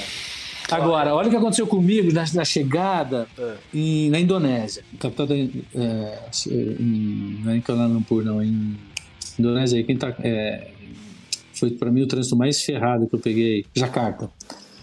Cara, eu tô chegando em Jacarta, assim, eu vim de balsa, né? Porque são ilhas e ilhas e ilhas, então eu cheguei de balsa, aí tinha 30 quilômetros da balsa até chegar em Jacarta, onde eu ia ficar hospedado lá. Rapaz, os dois trânsitos parados, um corredor, igual em São Paulo, né? Corredor, né? Dois carros parados na ida, assim, um corredor do meu lado e eu desenvolvendo uma velocidade. Lá na frente, pum, abriu o sinal, declivezinho suave, aumentei a velocidade, lendo tudo, né? Com o olhar, tudo beleza. De repente, sai um senhor enorme de gordo, simplesmente para o trânsito com a mão no peito. Ele parou o trânsito todo ali, aquelas duas filas de carro, para tudo Tô imaginando a me- cena. E me passa um caminhão para passar um caminhão no vermelho, cara. numa- Puta merda. como se fosse aí, sei lá, Rebouças com Faria Lima. Ele para o trânsito da Rebouças, deixa o cara da Faria Lima passar. Meu, aquele dia, se eu tivesse 2, 3 quilômetros mais rápido, eu ia entrar embaixo do caminhão, porque a minha roda tocou na roda do caminhão. Mas assim, coisas inesperadas, que você não entende a lógica do, do lugar, né? Depois eu aprendi, eu falei, pô, não tem semáforo aqui não. Então não adianta embalar. Vamos no ritmo. Não dá pra porque confiar, né? Não dá pra semáforo. confiar. Pô, nesse né? sentido, Aurélio, qual a dessas cidades todas, desses capitais todas que tu passou, que tu se sentiu mais acolhido, mais seguro? Qual a, a cidade mais convidativa para quem é um cicloviajante? Ah, passou?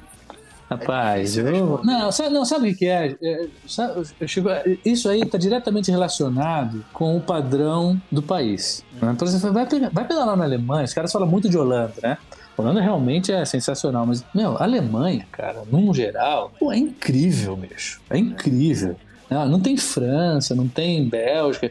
A Alemanha é, assim, porque você tem alternativa de ir fora dos carros, né? Então, Cara, você tem rota pra tudo quanto é lugar, tudo programado, com setinha, a bicicleta vai pra cá, carro vai pra lá, tem, tem aquela distância pra você parar no semáforo.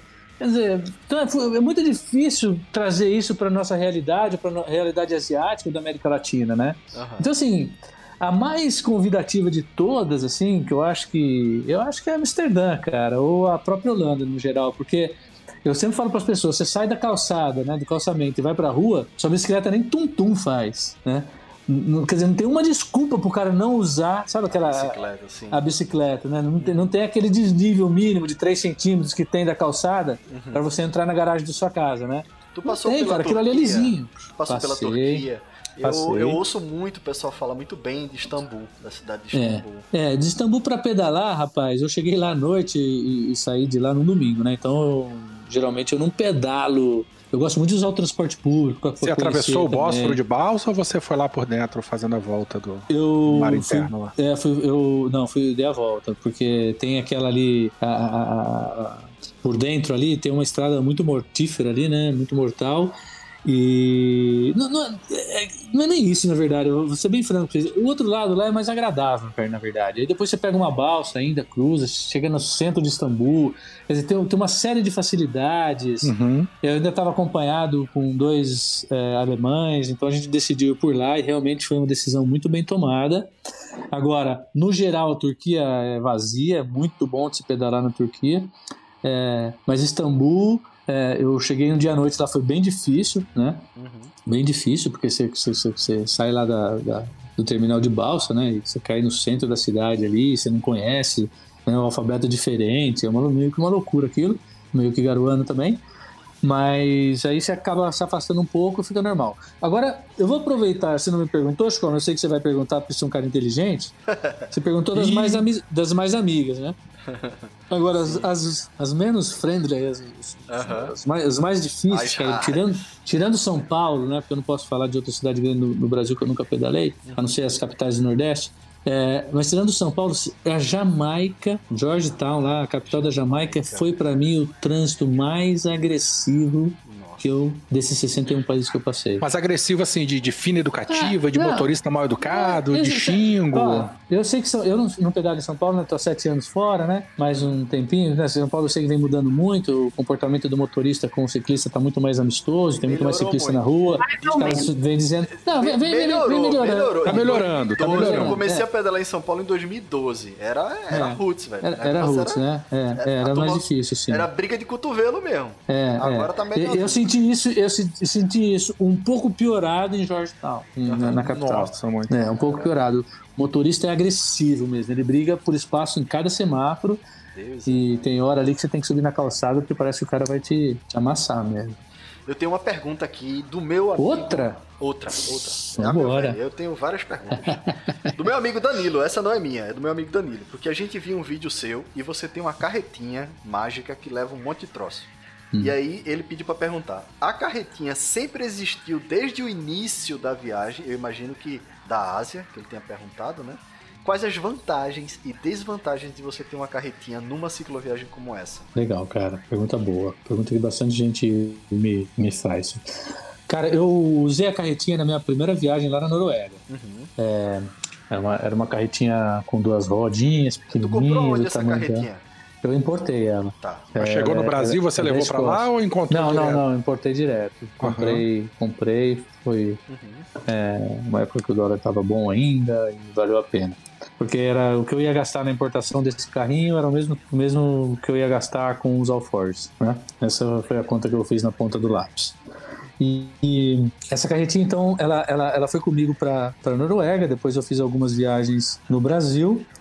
E quando eu saí para a Ásia, eu tenho um grande amigo meu, o Arthur, é, ele é berberiano, né? ele, ele fabricava uma carretinha em produção nacional. tal. Eu falei, poxa, eu acho que, acho que é legal dar uma força para ele, né? Tentar fazer aí uma, uma ajudar ele. Eu gosto de carretinha e tal, e a gente bolou, ah, ele bolou uma carretinha para mim, mas não deu certo. Eu era de uma roda só. é, bom, o canote deu problema no- na fixação. Eu tava na China, não conseguia achar um parafuso, ninguém falava português lá, rapaz.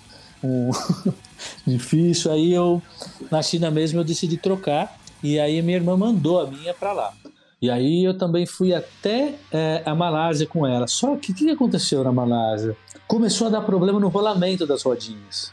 Tá, tá, tá, começou a bater. Falei, puxa, rapaz. E eu vi que para a Ásia eu estava muito grande com, com talvez o principal, uma das principais desvantagens é o seu tamanho em lugares que nem você me perguntou aí, Jacarta, essas capitais da, da- do Sudeste Asiático, onde a concentração é muito grande, né? Porque eu tenho nego que bate de propósito, né, meu? Vai testar, né? Tem cara que vem de moto, fica dando aquelas cutucadinhas, né? puta. Puta, é foda. E, e aí então eu falei, nossa, já que eu vou trocar, então aí eu decidi colocar o- os alforjes. Eu sou apaixonado por carretinha. Se eu faço uma viagem curta, eu uso a carretinha por um motivo só. Mais importante. Qual? Dois, vai. O primeiro deles é que é quando você para a sua bicicleta, você não, você não precisa depender de nenhum lugar para encostar. Ela fica em pé, nenhum descanso. Você não precisa ficar, você não precisa ficar, ficar carregando 2 kg de pau para colocar lá para ela ficar, né? Pro- Tem cara que fala assim: ah, o melhor descanso que tem é colocar um pau na bicicleta para segurar. Pô, Um cabo de vassoura. Vai pedalar, vai pedalar tre- eh, tre- 2.300 dias e fica carregando aquele pau, pô. Né? Eu não, não, não gosto, não. Eu prefiro deixar ela paradinha com o meu descanso, mesmo encostada na parede. Então, quando você, com, com o carrinho, ela, a estabilidade é melhor, o vento não derruba Mas o Não, ponto-chave. com o cara, carrinho, se tu soltar a bike, ela fica em pezinha. É, é. Porra, que massa. Com, com, é, com descanso, né? Você, faz um L assim entre. Quer dizer, você, tem a opção de fazer isso. Ela não vai fazer em qualquer lugar, mas você tem uma opção onde ela fica mais estável mais facilmente. Essa que é a verdade. Mas o que faz a grande diferença para eu sempre preferir as carretinhas ao invés da bagagem de, do, do alforge é a acessibilidade das minhas coisas, cara. Isso não sou só eu que falo, não. Se você. Eu, eu né, tô aí há muito tempo na. é, na, na- na estrada e vejo as pessoas também que ficam muito tempo na estrada, todo mundo fala que uma das piores partes do dia é encher ou arrumar e desarrumar esses benditos alforjes, cara. É porque tem Cara, que tirar da furo- bicicleta não, pra botar dentro primeiro, da barraca também. Você tá né, no meio do deserto lá, 52 graus na sua cabeça, a sua bicicleta não para em pé, você tem que colocar no descanso. Aí você tem que tirar a bolsa é, de trás. Aí você tem que abrir o alforje lateral da sua bicicleta. Aí você tem que tirar a barraca, aí você tem que tirar o saco de dormir, aí você tem que tirar é, o liner, aí você tem que tirar o colchonete. Aí você acha o pneu. Você tira o pneu, aí você vai achar seu kit remendo, né? Eu tô dando um exemplo, claro, né? Você- tudo bem, por que você pôs o kit remendo lá? Mas alguma coisa tem que estar lá, entendeu? Então hoje eu cheguei numa logística assim que eu considero a ideal, de ter minhas coisas assim estão distribuídas no Alforge de uma maneira muito eficiente e rápida. Mas quando eu tenho é, e meu pneu fura pouco, ainda bem. Mas quando eu tenho que arrumar um pneu assim, putz, é um dia que já me acaba, porque eu já sei que eu tenho que arrumar aquele troço lá. E às vezes eu, eu, eu prefiro colocar a rede, mesmo que tiver um pouquinho mais frio, pra não ter que ficar arrumando e desarrumando esse alforje aí toda hora. Que pneu que tu usa aí que você falou que fora Eu pouco? uso um? Schwalbe, né? Schwalbe, né? Schwalbe, Schwalbe, Marathon mesmo, Plus. com aquela fita no meio. Ah, Marathon Plus e são 65 mil quilômetros e 12 furos. Caceta, 12. Oito, oito nos últimos 10 Chupa mil velho. quilômetros, porque E quantos pneus você já usou? esse é o meu quarto Você par sabe. que eu tô lá. Esse é o quarto par, né? Eu comecei com usado, depois eu troquei uma vez, duas vezes, agora esse é o quarto par, né? E é de boa trocar coisas aí no mundo, assim? É, Você já velho. teve algum perrengue de você precisar trocar e não tinha e teve que pegar uma carona, encomendar alguma coisa? Claro. Ou sempre deu um jeito? Como é que foi? Claro que tem, porque olha só, né, os que os caras. Cara, hoje a, a gente tem que usar a tecnologia a nosso favor, né, meu? E hoje a Amazon entrou em qualquer lugar, cara. Ah, né? mas é foda mesmo. Não, então, É. por exemplo, ó, eu já vejo que o meu pneu. ó, Olha o que aconteceu da última vez que eu troquei o pneu, tá? Eu já vi que meu pneu tava com uma vida é, é, t- no limite ali, ou chegando perto do limite. Pô, eu sabia que eu ia passar em Cancún. Eu sabia que no Warm Shower, já sabia, tinha contactado a pessoa do Warm Shower em Cancún. Pô, o que, que eu fiz? Eu comprei pela internet e mandei entregar lá, pô. Pô, cheguei lá, dois dias depois chegou o pneu. Foi o tempo ideal para conhecer Cancún, dar uma volta. Acabei ficando muito mais lá, mas então hoje você com um pouco de, por exemplo, eu sei quantos. Eu troco a corrente, né? Eu troco o cassete. Né, eu vou trocar. Eu, eu, eu- tenho toda a quilometragem disso tudo, né? Para que me dê segurança, saber a hora de trocar, para buscar a oportunidade certa. Olha o que aconteceu agora, né? Eu tava descendo numa região muito calorenta aí, que é o. que é o. o, o- o- é, a Latinoamérica aí, a América Sim, Central. América Central. né? Pô, vamos entrar nos Andes. Poxa, eu tava sem as minhas principais roupas, porque quando foram me visitar lá é, nessa viagem, trouxeram minha roupa aqui pro Brasil. Aí, falei, bom, não vou precisar, depois eu mando pelos correios, eu, né? Ah, dito e feito. Poxa, eu tentei fazer isso na Venezuela, não deu. Aí eu falei, poxa, então vai na Colômbia. Pô, eu já sabia então que eu ia passar na Colômbia, que eu ia passar em Cartagena, sabia que tinha uma pessoa lá. Ah, pedi pra minha irmã, falou, pega minhas coisas aí, isso, isso, isso, põe no correio e espera lá em Cartagena. E não deu outra. né? hoje, tá- hoje eu tô com todo o meu equipamento, eu acho que eu chego no Brasil agora com todo o equipamento que é, tô indo lá pro sul, né? Vou, a ideia é chegar lá em, na Argentina pra, em Ushuaia pra voltar, né? Então, é, hoje eu tô com 100% do meu equipamento comigo. Querido Você- Aurélio, eu lembrei de uma coisa. Desculpa, Verta, interromper, Claro. mas é uma coisa muito importante agora. Antes de começar a gravação, nós dois levantamos pra pegar água. E eu tô aqui Certo. metralhando você há um tempo da porra. E eu acho que não tô dando nem tempo de você beber água. É verdade. Então beba água que eu vou fazer uma pergunta bem lentamente. Tá bom, ó. Tá escutando aqui, ó? Ouvindo agora. Não é cerveja, não é água. Não é cerveja, que pena, velho. É. Vira Não, e mexe, trabalhando. Werther, Werther grava tomando uma cervejinha, eu tomo É bom, é bom. uma cachaçinha também, é bom. É, Tu falou há pouco tempo sobre a China, a língua na China, de ninguém falar inglês lá.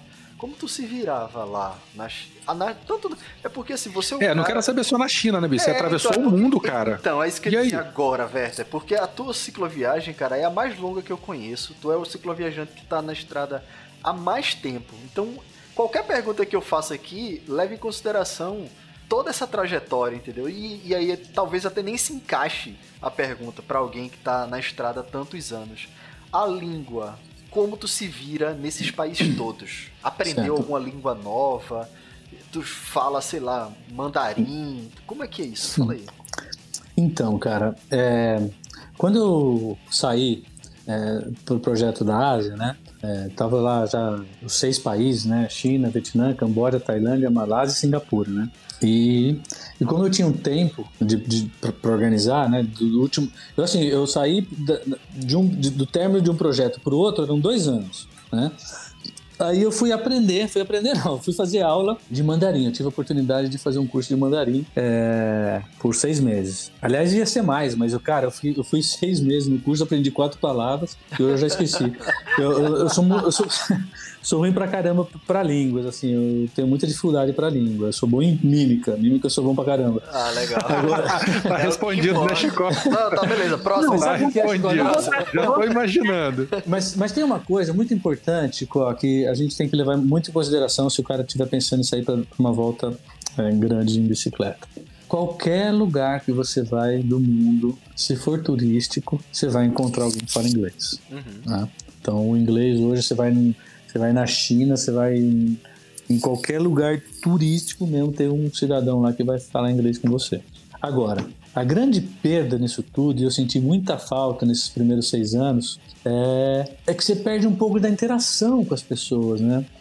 Por exemplo, num diálogo que a gente está fazendo aqui, é, talvez eu levaria o mesmo tempo, é, desse tempo todo que a gente já está aqui falando, eu levaria o mesmo tempo para trocar meia dúzia de informações, né? Porque tem que escrever, tem que rabiscar, né? Tem que fazer desenho, tem que dar cambalhota, plantar bananeira, sei lá. Não, eu sou muito cagão, todo- eu sou muito inseguro. Desculpa te Não, interromper. Eu Não, não, não, eu sou muito inseguro pra isso, cara, de cair na cara e na coragem assim. Eu, eu, eu, eu até dou uma engabelada no inglês.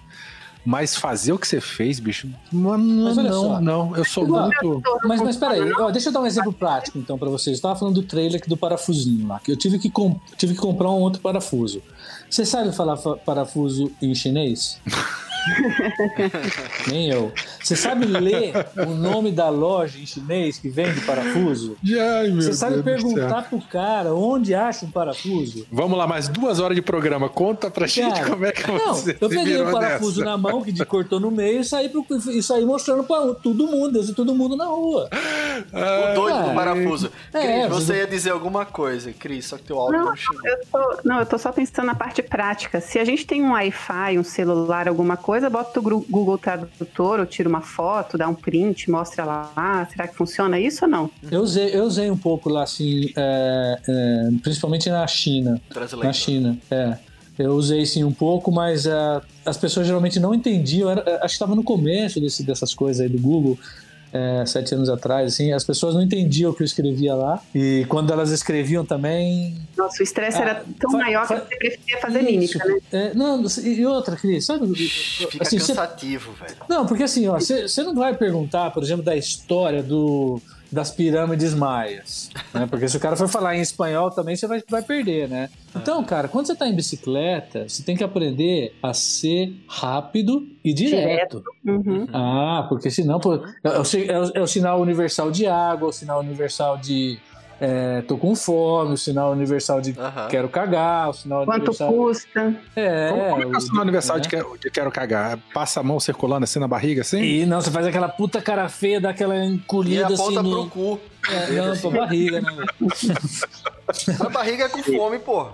Agora, pena que não tá sendo gravado, eu não posso mostrar aqui. Às vezes a gente cai do cavalo. Não, às vezes a gente cai do cavalo, por exemplo. Tem, tem, tem, por exemplo, na Turquia, por exemplo, tem sinais lá que não tem nada a ver. Então, você se estrega um pouco. Às vezes, eu- outro dia o cara quase correu atrás de mim lá aqui. Sério. Eu tava, eu tava perguntando pra eles, ele tava pescando lá, ele pegando um peixe atrás do outro, eu não pescava nada. Eu fiquei, assim, fui lá dar uma urubuzada, né? E o cara não colocava isca no anzol. Ué, Ele ficava, é, ele pescava um peixinho lá que atacava pelo brilho, né? Aí eu perguntava pra ele lá em inglês, pô, você coloca isca ali no anzol? E ele assim, do outro lado da margem do rio, ele fazia, fazia assim, ó. Sabe quando você tá... ah não, liga a tua câmera aí que eu quero ver isso. É um... Não, cara, não, não, vai ter que explicar sem isso. O Ah. ouvinte É. fazia o quê? Como é? Fazendo assim com a boca, ó. Mandando beijo pra tu? É, não mandando beijo. Quando você, você sabe assim, ô, Estalando? estalando, língua é, estalando a língua, estalando a língua, ó. Estalando a língua. Obrigado, Cris. Ah, É, tá. E aí, ele, e- e- isso aí é não. E eu pensei que o cara Nossa, tava até não, querendo me peitar. merda, não, velho.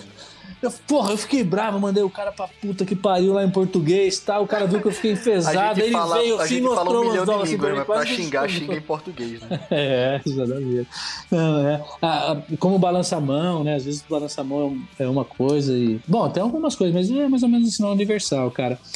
Mas as pessoas, cara, hora que vê a bicicleta lá toda, toda é, cheia de alforge, né? Ser meio caracterizado como viajante. Uhum. Pô, não tem um país do mundo que as pessoas praticamente não te pegam no colo e te, te oferecem as coisas antes mesmo de você pedir. Ah, essa é, é, a grande verdade. A Ah, gente, a é gente faz umas cicloviagenzinhas curtas por aqui e a gente experimenta um pouco disso, né? É, dizem que o Brasil é, dizem não, né? O Brasil é fantástico para isso, né? Não, não tem povo melhor para ajudar o cicloturista, mas no geral, cara, eu tava até falando que a Malásia talvez tenha sido um dos poucos que eu não tive essa, essa, essa interação com o povo local, Uhum, por incrível que pareça, assim, mas geralmente as pessoas acolhem muito, cara. bacana. Eu tô vendo aqui na pauta que Werther já criou uma porra do negócio aqui, dizendo assim: vai ter que ficar pro próximo episódio. Toda vez ele faz essa merda. Ué, que o papo é bom, cara. Tá rendendo, a gente não chegou nem na metade das perguntas, mas a gente já tem que ir pros finalmente desse aqui, cara. Ah, é? É, Aurélio, você já tá intimado pra gente fazer uma continuação desse episódio aqui mais pra frente um pouquinho. Tá bom. Porque não, não, não tem como a gente falar tudo ainda. Mas por quê? Você ia perguntar alguma coisa, Chico? Ou não? Não, eu ia continuar com todas as perguntas que eu tenho na Não, então vamos fazer o seguinte: eu vou. Tem família, não? Ninguém, né?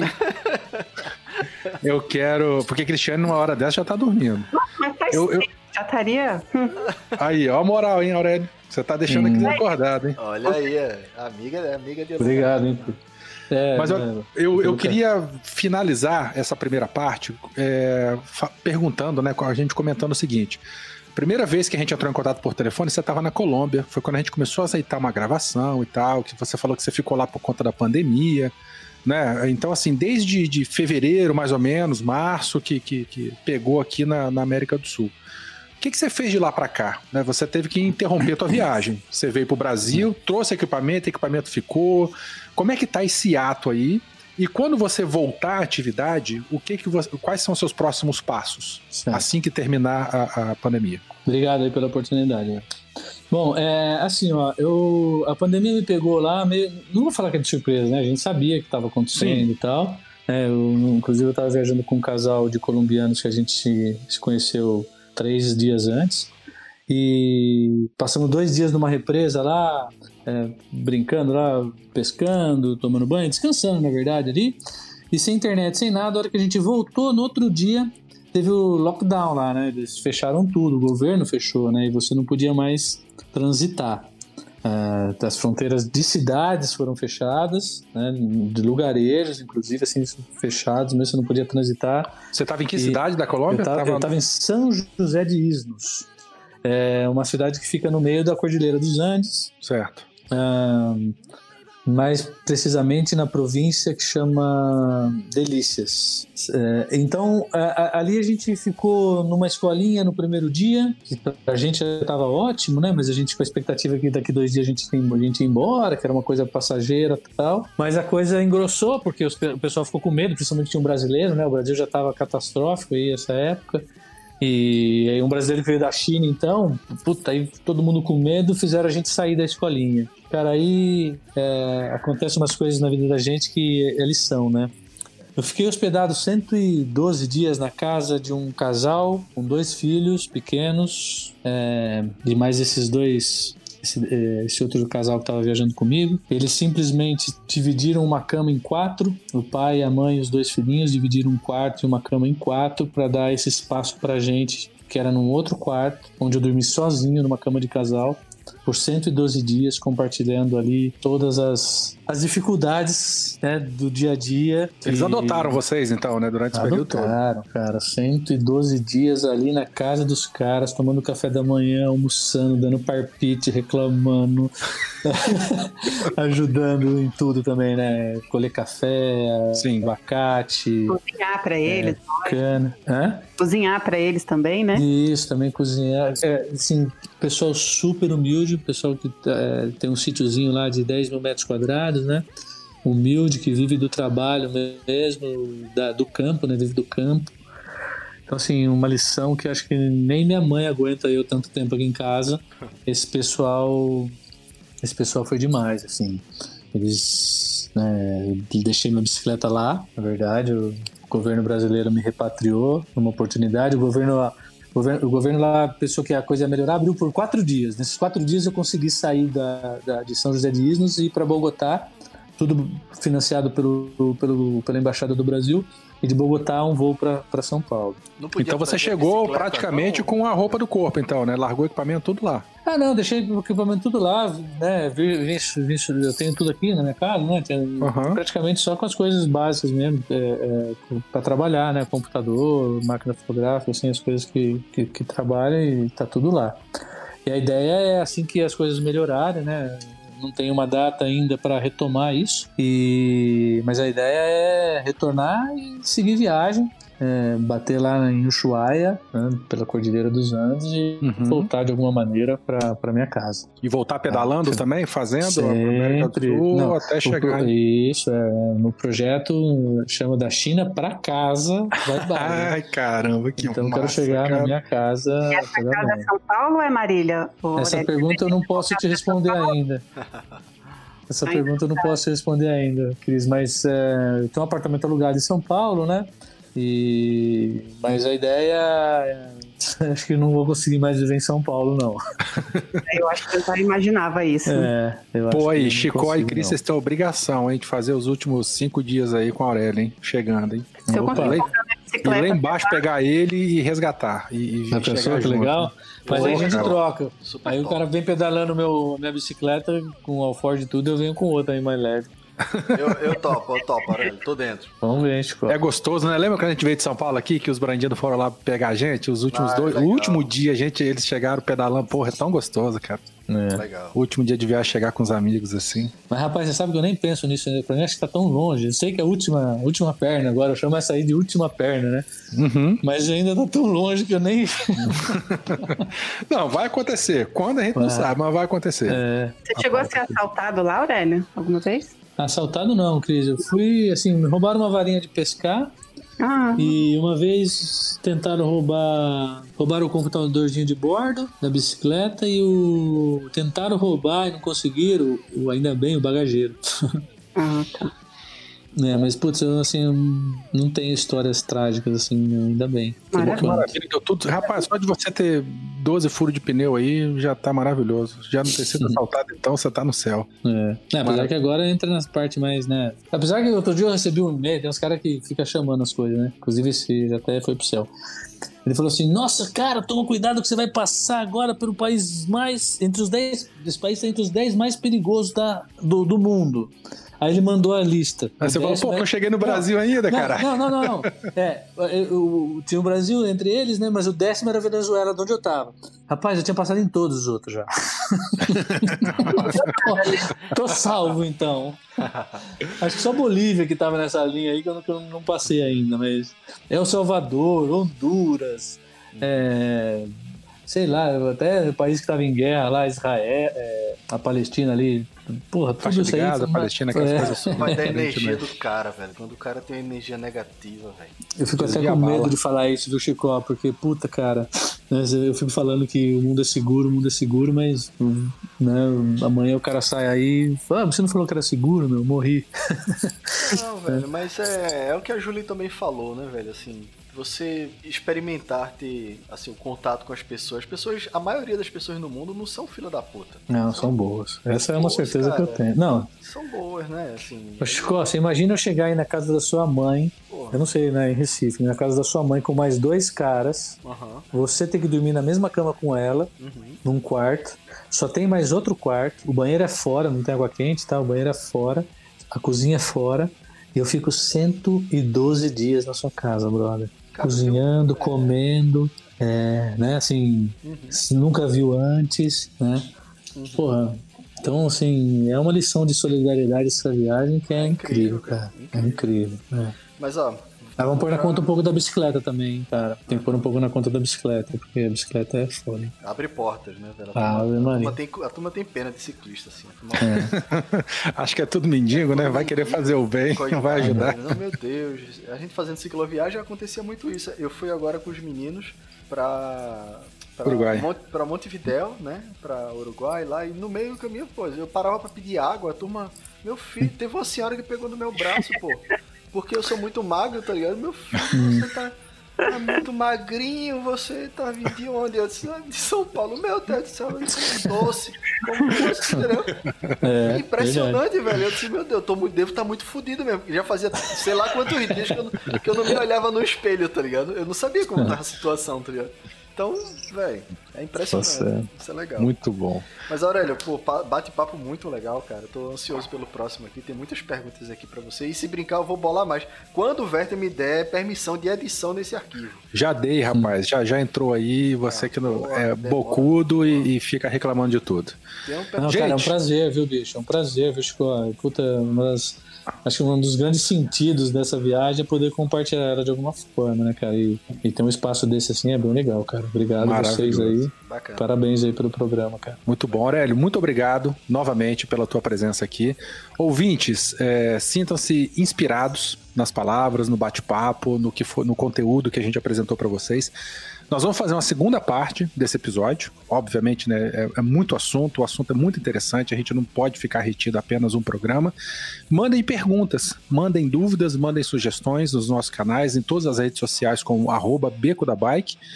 Vai mandando, vai mandando, e o que aparecer de novo a gente coloca no próximo programa. Falou, Ô, Verto. combinado então? Fala. Poxa, deixa eu aproveitar então aqui que você está finalizando o programa para eu Por deixar favor. aí o espaço da minha mídia social. também, Claro, né? por favor. Solta Principalmente aí no. Obrigado, Chico. Bom, YouTube, né? Aurélio Magalhães, é, Facebook, Instagram. Só o Instagram que é Aurélio Tanuri Magalhães. O resto é tudo Aurélio Magalhães. Então tem o relato aí de seis anos e sete meses de viagem, é, praticamente semanal. Toda quinta-feira eu posto um, um vídeo da minha volta ao mundo e te convido a fazer parte dessa garupa aí. Massa. Bora. Vou catar, eu vou catar os links das tuas redes sociais, tudo, vou mandar no. A gente coloca na pauta. episódio aqui. Isso. E ouvinte, é, o, o conteúdo que vocês consumirem do Aurélio, vai lá e marca assim, ó, eu vim aqui pelo Beco da Bike, pra gente poder saber também até onde a gente chega. Falou, gente? Um beijão pra vocês. E a gente se vê no próximo episódio, a continuação desse aqui. Obrigado, Manda tchau pro Cris. ouvinte. Obrigado, Cris. Valeu. Valeu, Cris. Um beijo. Vete, Tchau, tchau. Chico. Tchau, tchau. Abraço. Abraço. Beijo.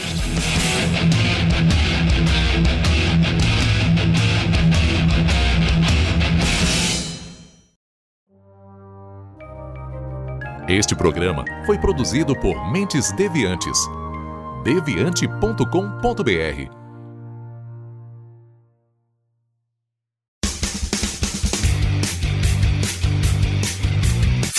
Cortes, edição de podcast.